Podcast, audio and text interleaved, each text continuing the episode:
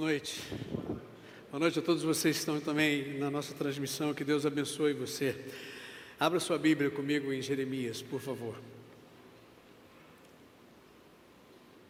Alguns de vocês estão olhando para mim, talvez pensando, já vem o mensageiro da desgraça. O sermão de hoje tem a ver um pouquinho com a experiência do mensageiro da desgraça que foi Jeremias.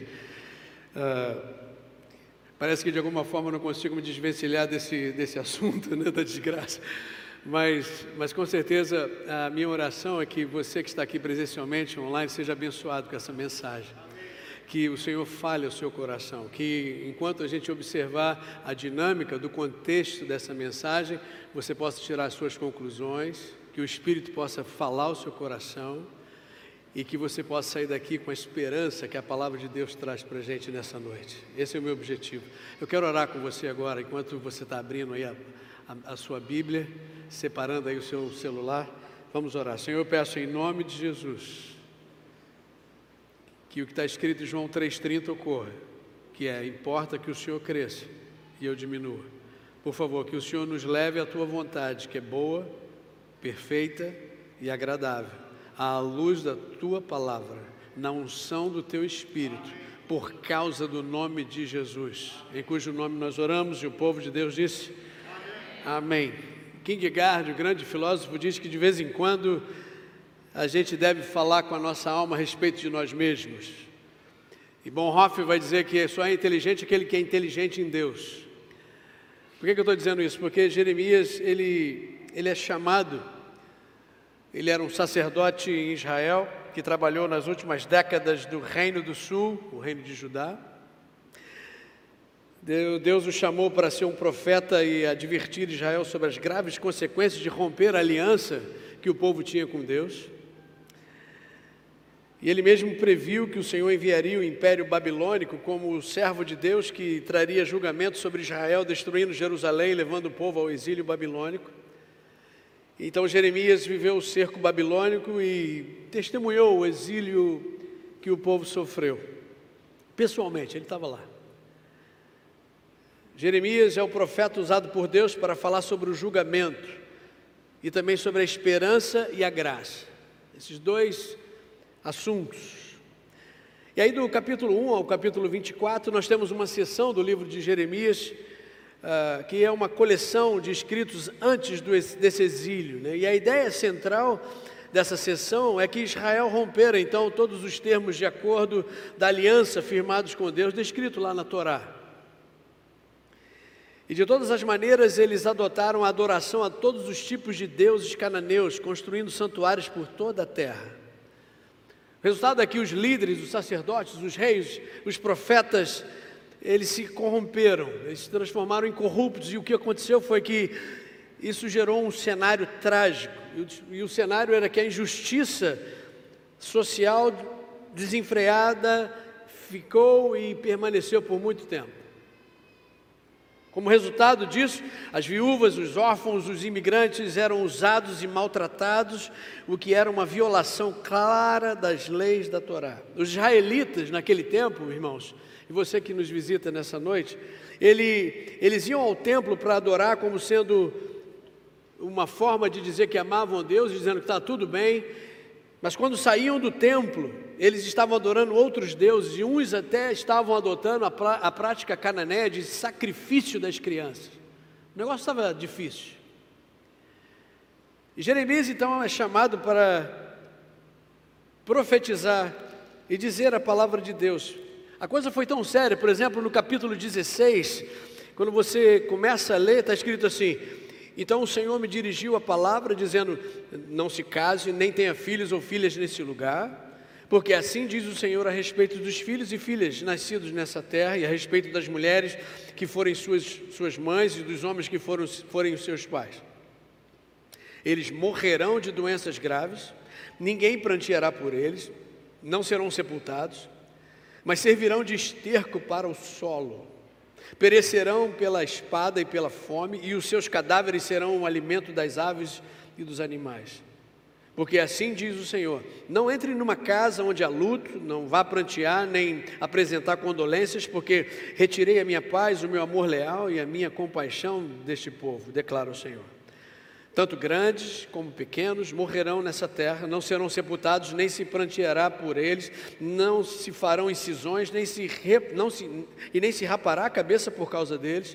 Ninguém oferecerá comida para fortalecer os que pranteiam pelos mortos, ninguém dará de beber do cálice da consolação, nem mesmo pelo pai ou pela mãe.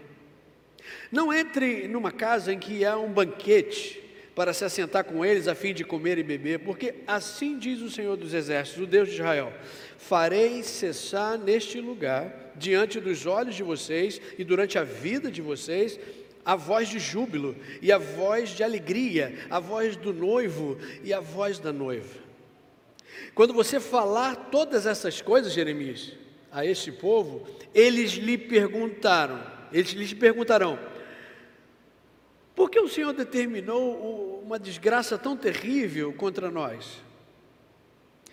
Que delito ou pecado cometemos contra o Senhor, contra o nosso Deus?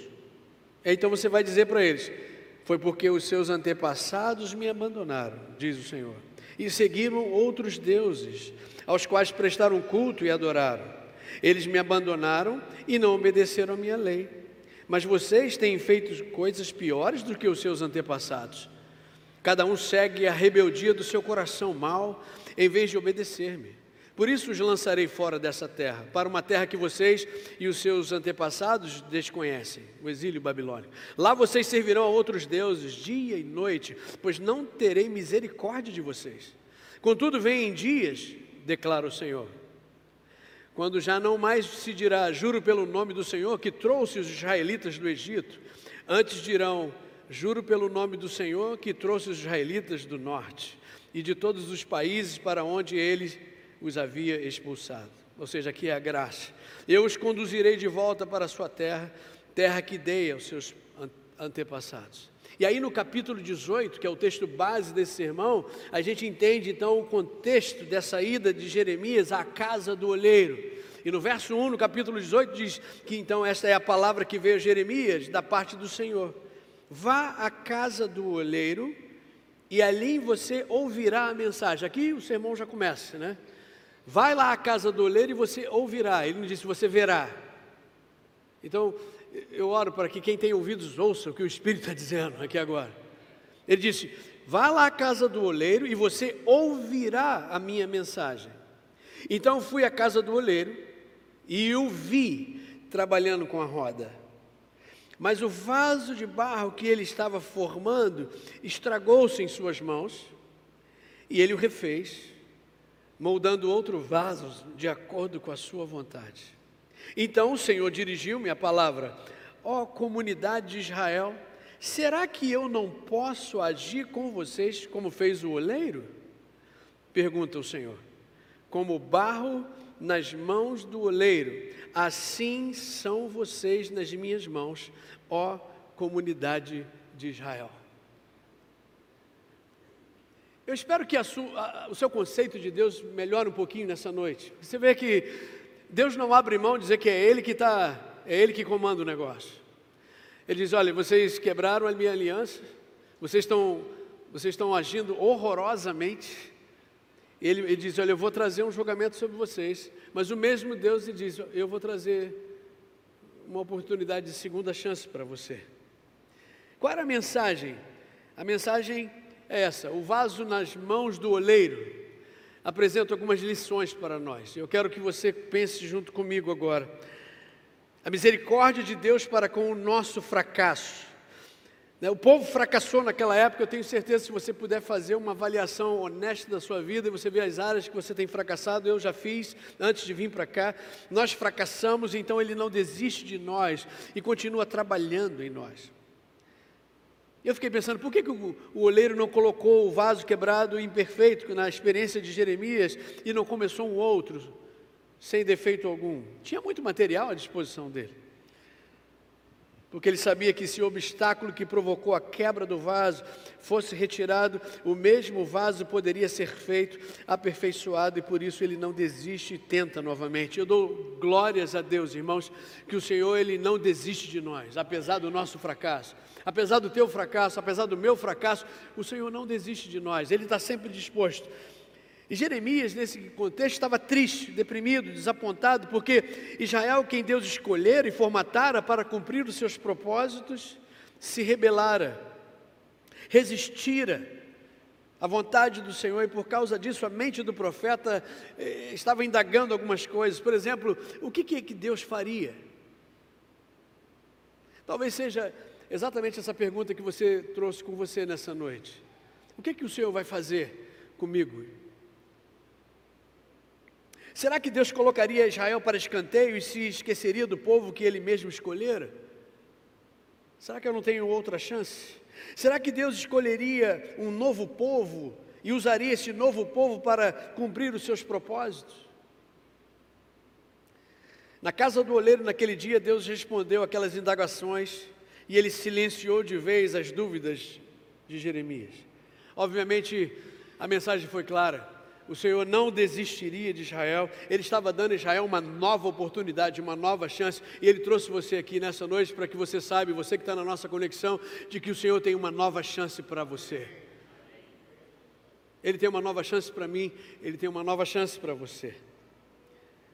Cada giro da roda na qual o barro se encontra diante do olheiro, e da mesma forma que cada toque do olheiro no barro ele forma o vaso, assim também na roda da vida em que estamos, e isto diante de Deus, a cada toque de Deus em nós tem sido para nos moldar e nos fazer de acordo com a Sua vontade e propósito, ou seja, nos fazer parecidos com o Seu Filho Jesus. E Ele não quer que a gente só, se, só venha para Jesus, mas que a gente se pareça com Ele que a gente se pareça mais com Jesus. Há algo dentro da composição do barro que colide com a vontade do oleiro, e até que esse obstáculo seja removido, ele não pode nos fazer como ele quer. É aquela pedrinha que vem, quando a bola divide entre a constituição do barro e a mão do oleiro, quem perde é a constituição do barro. E a coisa se quebra, e ele faz novamente. O motivo do nosso fracasso se encontra no simples fato de que nós somos de barro. É a nossa constituição, é a nossa natureza. É o defeito de fábrica que eu gosto de falar que a gente tem. Já tem o defeito de fábrica? Pelo menos um você tem. Da onde que veio? Puxa lá quem foi seu pai, seu avô, seu tataravô, vai parar em Adão e Eva. Um bom negócio é você identificar o seu defeito de fábrica. É um bom negócio e submeter ao crivo do oleiro. O resultado, o que é que Deus fará? Será que ele está cansado de perdoar? Você acha que ele está cansado de começar de novo? Não, Deus não está cansado de perdoar. Deus não está cansado de oferecer novas chances para o seu povo. Deus não está cansado, Deus não está cansado de oferecer uma oportunidade para você nessa noite de ter uma página nova escrita na sua vida. Ele não está cansado. Ele é mestre nisso. E aí então você fala assim: então o que, é que nós aprendemos? Eu tenho cinco lições o sermão já está acabando. Eu tenho cinco lições que eu gostaria de compartilhar com você, porque quando a gente faz essa análise, né, do, do, da onde o que o povo veio e como chegou nesse estado, e profeta vai lá e diz: Olha, vocês vão, vão ser punidos, vocês vão para um exílio, a coisa está feia, não precisa nem casar lá, olha, a coisa está muito ruim. E eu espero que né, com essas lições nós venhamos a aprender a não cometer esses erros quando nós estamos falando nesse ano de um ano da maturidade. Eu espero que esse sermão ajude você a aumentar um pouquinho mais o seu nível de maturidade, porque me ajudou muito. A lição número um é essa: o ser humano está debaixo, queira ele ou não, do poder absoluto de Deus, da mesma forma que o barro está nas mãos do oleiro. Jeremias vai lá e olha lá aquele cenário, e é isso aqui, a lição número um que você precisa aprender e guardar. O ser humano, eu e você, estamos de queira a gente ou não, do poder absoluto de Deus, da mesma forma que o barro está nas mãos do oleiro. Aqui está a questão da soberania. O Senhor é absolutamente dono de tudo e é Ele quem decide o que vai acontecer. O povo, de alguma forma, esquecera disso. E aí onde deu? Problema. Pecado. Toda vez que tem pecado, tem julgamento. É a sequência. O ser humano está debaixo, queira ele ou não, do poder absoluto de Deus. O olheiro tem poder para abandonar o barro, ou deixar o barro e não tocar nele, ou de se aproximar e tocar nele e fazer dele um vaso de honra ou um vaso de desonra. Ele tem poder para fazer ele um vaso bonito ou um pedaço de lixo, um vaso para uso no palácio durante um banquete de príncipes ou um utensílio a ser usado na culinária geral. Ninguém pode resistir e ser bem sucedido contra o poder de Deus. Ano da maturidade? É isso aí. Você está tentando resistir à soberania de Deus?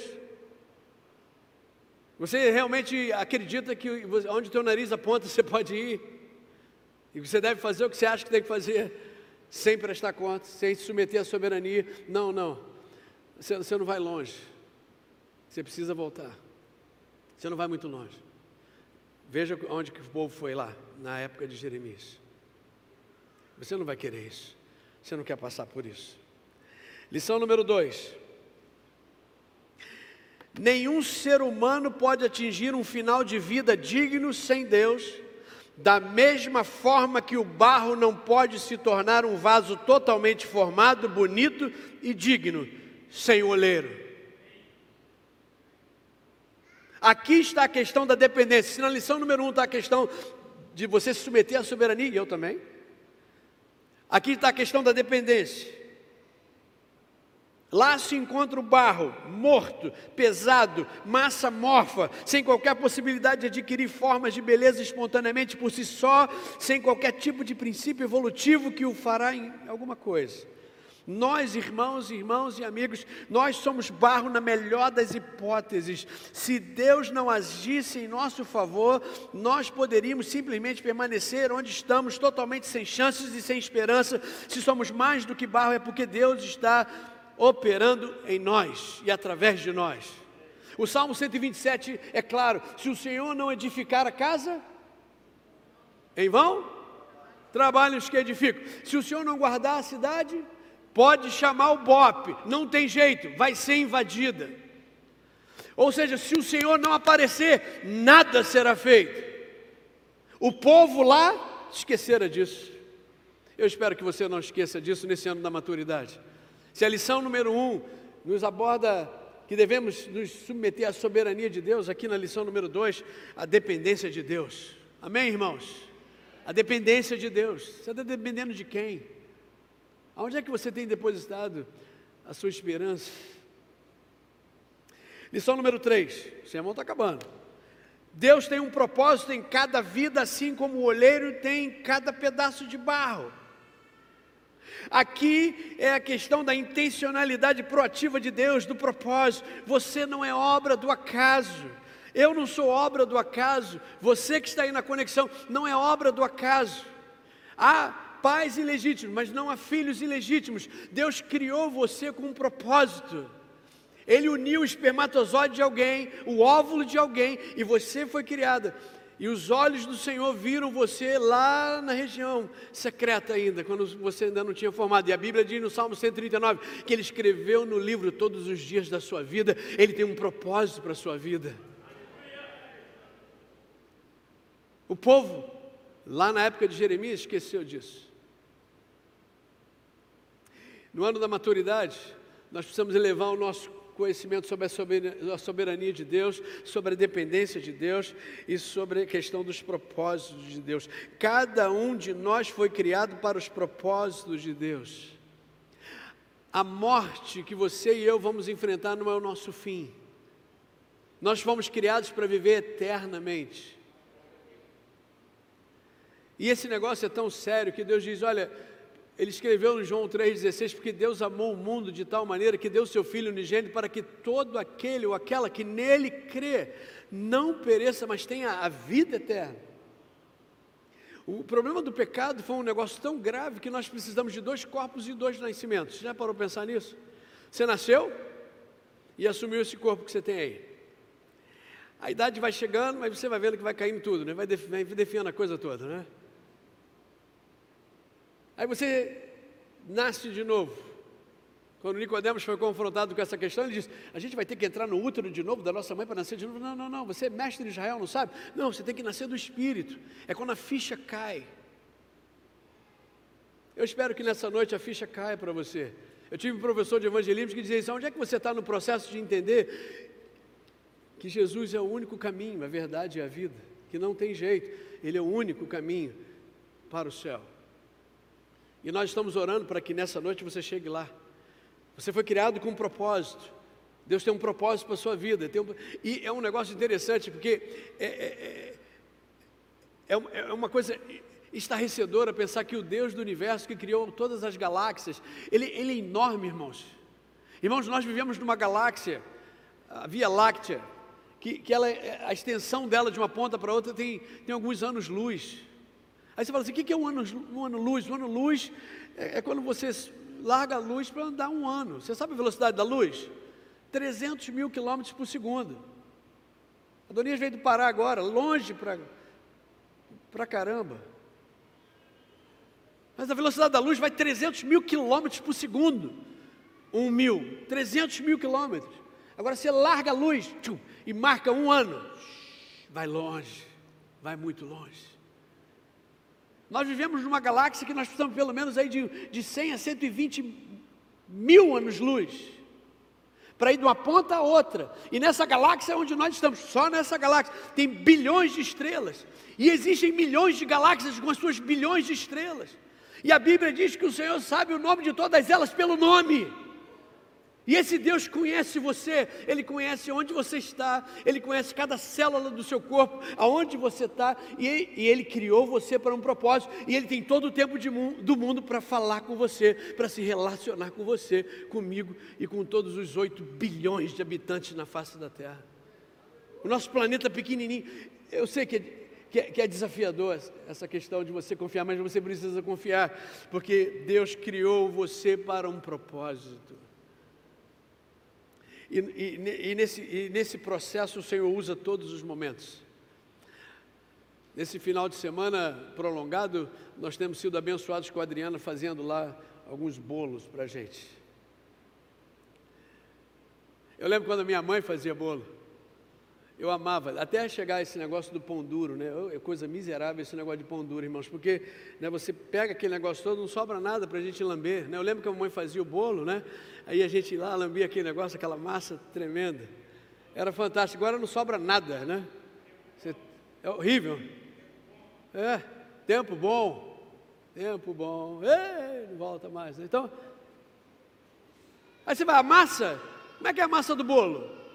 Você pensa, a Dona falou assim: ó, vamos comer uma pizza depois do culto. Imagina se eu chegar agora e falar assim: não, vamos comer pó royal. Hã? Não, um tablete de margarina, que tal? Eu como um, você come outro. Ou um copo de açúcar. Ovo cru. Irmãos, o, o nosso Deus é tão extraordinário, Ele criou a gente com um propósito, que ele, ele faz com que todas as coisas concorram para o bem daqueles que amam a Deus, que foram chamados segundo o seu propósito. Na nossa caminhada, né, existe sim o espaço para as vitórias, mas existe também o espaço para as derrotas. E o Senhor, Ele mistura tudo isso e faz com que tudo isso concorra para o bem. Só o Senhor pode fazer isso. Só o Senhor pode ir lá no nosso passado, trazer o nosso passado para ser bênção no futuro e apontar a gente para o nosso futuro. Porque nós representamos a vontade de Deus. Ele tem um propósito para cada vida. Quando você nasceu, ele, ele tinha lá um propósito. Quando você foi criado, ele tinha um propósito. Ele tem um propósito agora. E Ele é o único capaz de transformar os cenários para a glória do nome dEle. Ele trouxe você aqui nessa noite para que você seja lembrado disso. Tem um, Deus tem um propósito para você. Não há nada insignificante aos olhos de Deus. Todos nós existimos para cumprir os propósitos de Deus e isso nos faz especiais e muito valiosos para os olhos de Deus. A pergunta então não é o que fazemos, mas sim o que somos. O olheiro fabrica vasos, Deus fa fabrica caráter, alma e vidas. Lição número 4. Deus nos forma pela disciplina da providência, assim como o oleiro dá forma ao barro em cima da roda que gira diante dele. Ah, aqui está a questão da metodologia de Deus, irmãos, é a disciplina no processo da providência. Eu sei, né, é, é, uma, é uma linha tênue, né? Deus deu massa cinzenta para a gente pensar, Ele espera que você maximize, é, mas Ele também tem o processo da disciplina dele, da providência. Se eu pudesse dar o um microfone para você, eu tenho certeza que alguns de vocês iriam ficar aqui à noite dizendo, eu estou tentando isso, mas não, a coisa não está acontecendo, não é verdade? É porque o Senhor está frustrando os seus planos, porque você está querendo sair do processo da metodologia de Deus, na disciplina da providência. E aqui está tá a questão da, da, da, disciplina na providência de Deus. Deus nos forma pela disciplina da providência, assim como o olheiro dá forma ao barro em cima da roda que gira diante dele. Pare de tentar de fugir desse processo. Poxa, pastor, mas é difícil, é difícil. Envolve esperar, envolve oração, envolve entrega. É confiar dói, eu sei. Estica a gente a conta vem para pagar, o negócio não saiu, aí o que, que você faz? Espera, você ora, você pede a Deus para resolver o dilema. Essa semana, um pastor amigo nosso ligou e disse: Parece que a igreja mãe, ele chama de igreja mãe, está com um problema, não consigo ir para a congregação. A igreja mãe disse que ia entregar o combustível do carro durante esses próximos cinco anos mas o combustível não veio. O salário que eu tinha que receber, eu não recebi ainda até o dia 17. Eu preciso ir lá na congregação. Aí eu disse para ele: Vamos orar e espera, porque se você já maximizou tudo que você tem para fazer, e o dono da companhia não quer você lá na agência dele, descansa. Porque nós não queremos ser dono de nada. Porque quando quebra, a gente tem que consertar. Quando o Senhor permanece sendo dono de tudo, quando quebra, Ele conserta. É Ele quem conserta. Vamos orar. Senhor, em nome de Jesus, o teu servo está pronto para servir o Senhor nesse final de semana. E nós aguardamos a sua solução. Se o Senhor quiser ir lá, o Senhor, por favor, abra as portas para que ele possa ter condições de ir lá. 40 minutos depois ele disse: Obrigado pela oração a igreja mãe depositou o meu salário e depositou o combustível. Dependência. Estica, gente. Estica, gente. A roda, irmãos, é a vida. A roda do tempo gira rápido, mas termina conosco. Ela provoca mudança, mas não destruição na nossa individualidade. Vocês repararam ali no vídeo? Está aquela massa ali, é barro. E aí a coisa vai se tornando, você não sabe o que vai acontecer. E aí ele vai mexendo e tal. A coisa no final continua sendo matéria barro. A roda é a vida. O olheiro é o Senhor. E o barro somos nós. O barro é pressionado para baixo às vezes, algumas vezes para cima, às vezes para o lado mas com a mais atenta percepção é difícil descobrir qual será o formato final, pois é obra em andamento e só no final que será revelado. Deixa eu dizer uma coisa para você: aquele que começou a boa obra em você, ele vai terminar. Você não é obra acabada, nós somos obras em andamento, nós somos obras em construção. Vire para a pessoa que está do seu lado e diga assim: ó, tenha paciência comigo, eu sou uma obra em construção ainda. Eu não sou uma obra acabada. Paciência comigo. Isso. Às vezes a vida provoca que a gente vá para baixo, não é verdade? Às vezes a gente está lá no vale, às vezes a gente está lá em cima, lá em cima no, no morro, lá em cima na montanha, vibrando. Às vezes é para o lado, às vezes é um problema na escola do filho, às vezes é um problema de saúde, às vezes é um problema de uma conta, às vezes é um problema no emprego, às vezes é um problema interpessoal, às vezes é um problema emocional, um problema espiritual. Aí o barro é puxado para baixo. A vida é a roda, ela vai girando e ela vai colocando ali as, as situações, os cenários. Não importa para que lado o barro é empurrado, o que importa é que o olheiro está trabalhando. Assim também é conosco em relação a Deus, não importa para que lado a vida nos pressione, o que interessa é que o nosso Deus continua trabalhando em nós, aleluia por isso. Pode ser que os teus heróis, os teus ídolos tenham abandonado você, as, sua, as suas conexões humanas, mas o Senhor não, Ele continua conosco. E é a quinta lição: Deus terminará de realizar os seus propósitos em nós, embora muitas das vezes nós achamos no primeiro momento que Ele está fracassando. Aqui está a questão do compromisso e fidelidade de Deus para conosco, maturidade em continuar crendo na fidelidade de Deus. O povo lá esqueceu da soberania de Deus, esqueceu da dependência de Deus, esqueceu da disciplina de Deus, esqueceu que ele cumpriu o propósito, esqueceu que o nosso Deus, quando ele diz alguma coisa, ele cumpre, ele, ele, ele é fiel. Deus leva Jeremias lá para olhar aquele olheiro no barro para, ele pudesse, para que ele pudesse experimentar isso. Nesse ano da maturidade, irmãos, é preciso que eu e você subamos um pouquinho o nosso nível de maturidade. E entendamos de uma vez por todas que o nosso Deus nos ama mesmo, de verdade. Porque apesar do nosso fracasso, você viu o que acontece? Viram? Repararam no capítulo 16? Ele diz: Olha, contudo, vem dias, declara o Senhor, quando já não mais se dirá, juro pelo nome do Senhor que trouxe os israelitas do Egito. Antes dirão, juro pelo nome do Senhor que trouxe os israelitas do norte, lá do exílio e de todos os países para onde ele os havia expulsado eu os conduzirei de volta para a sua terra, terra que dei aos seus antepassados. É a graça do Senhor. Nessa noite, Ele quer que você saiba que, embora a coisa tenha quebrado, Ele é capaz de reunir os cacos e fazer algo novo. Repare um detalhe no texto. Jeremias vai lá, e olha o oleiro trabalhando no barro, não é verdade? Aí o barro, o vaso se quebra e ele faz algo novo. Aonde é que foi mesmo que o vaso quebrou? Nas mãos do oleiro. Gravem isso. É possível quebrar mesmo nas mãos do oleiro. Alguns de vocês apresentam a argumentação né?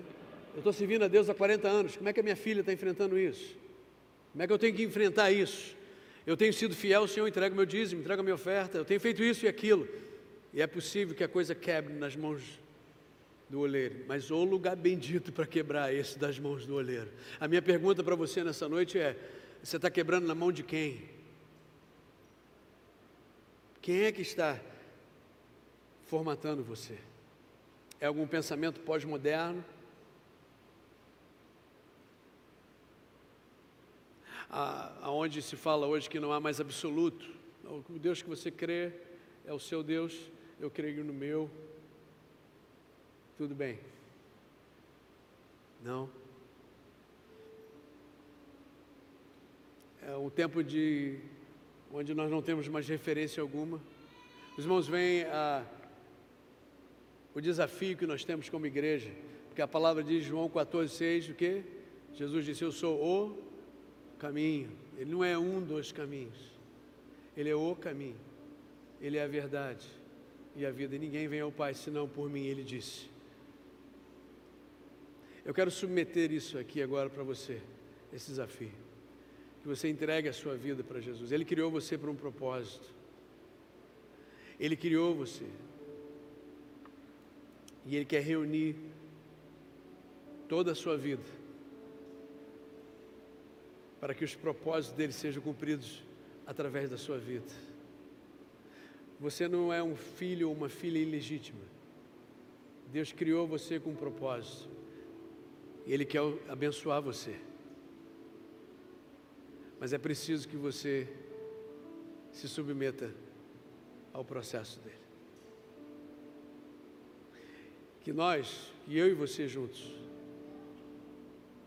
possamos aumentar o nosso nível de maturidade na questão da soberania de Deus, na questão da dependência de Deus, na questão do cumprimento dos propósitos de Deus, na questão da submissão à disciplina da providência de Deus e também na questão de continuar crendo na fidelidade de Deus. O Senhor disse que estaria com você. Ele vai estar com você. Ele não vai abandonar você nunca. O povo daquela época caiu na idolatria. Idolatria é qualquer pessoa, lugar, coisa ou pensamento que ocupa o trono do seu coração. No final do dia hoje, quando você passar a régua com relação ao tempo investido, você precisa responder essa questão. Você gastou mais tempo com uma pessoa, um lugar, uma coisa, um pensamento ou com o Senhor? O trono do nosso coração é lugar exclusivo do nosso Senhor. Ele não abre mão disso. Mas se nessa noite você veio com uma mochila pesada, dizendo, poxa vida, eu, eu, eu não sabia disso. Eu tenho investido meu tempo em uma opção de coisas e o vaso quebrou. Você veio para o melhor lugar. Porque aqui, então, você encontra esperança na palavra de Jeremias, no capítulo 18. O Senhor diz: Assim como o oleiro fez aquilo com o vaso, eu não posso fazer com a nação de Israel, será que ele não consegue fazer com você? É óbvio que sim. Ele pode começar de novo. E o mais bacana é que o Senhor não joga fora, o olheiro não joga fora o material com o qual ele estava trabalhando e começa outro novo com um material novo. Não, ele começa algo novo com o mesmo material que ele estava trabalhando. O Senhor não joga fora o projeto inicial dele. Basta que você se curve. Um geólogo uma vez me disse que quanto mais mole o barro é, mais perfeito ele se torna. Como é que está o teu pescoço? Está duro? Que tal você quebrar ele hoje? Que tal você se submeter a ele Senhor, faz-me de novo, me dá uma nova chance. Porque com essa palavra eu aprendi que o Senhor ainda tem misericórdia para com o fracasso do povo. E Ele quer restaurar isso, Ele quer te dar confiança, Ele quer escrever uma nova página na sua vida. Onde você está? Eu quero pedir que você se coloque de pé.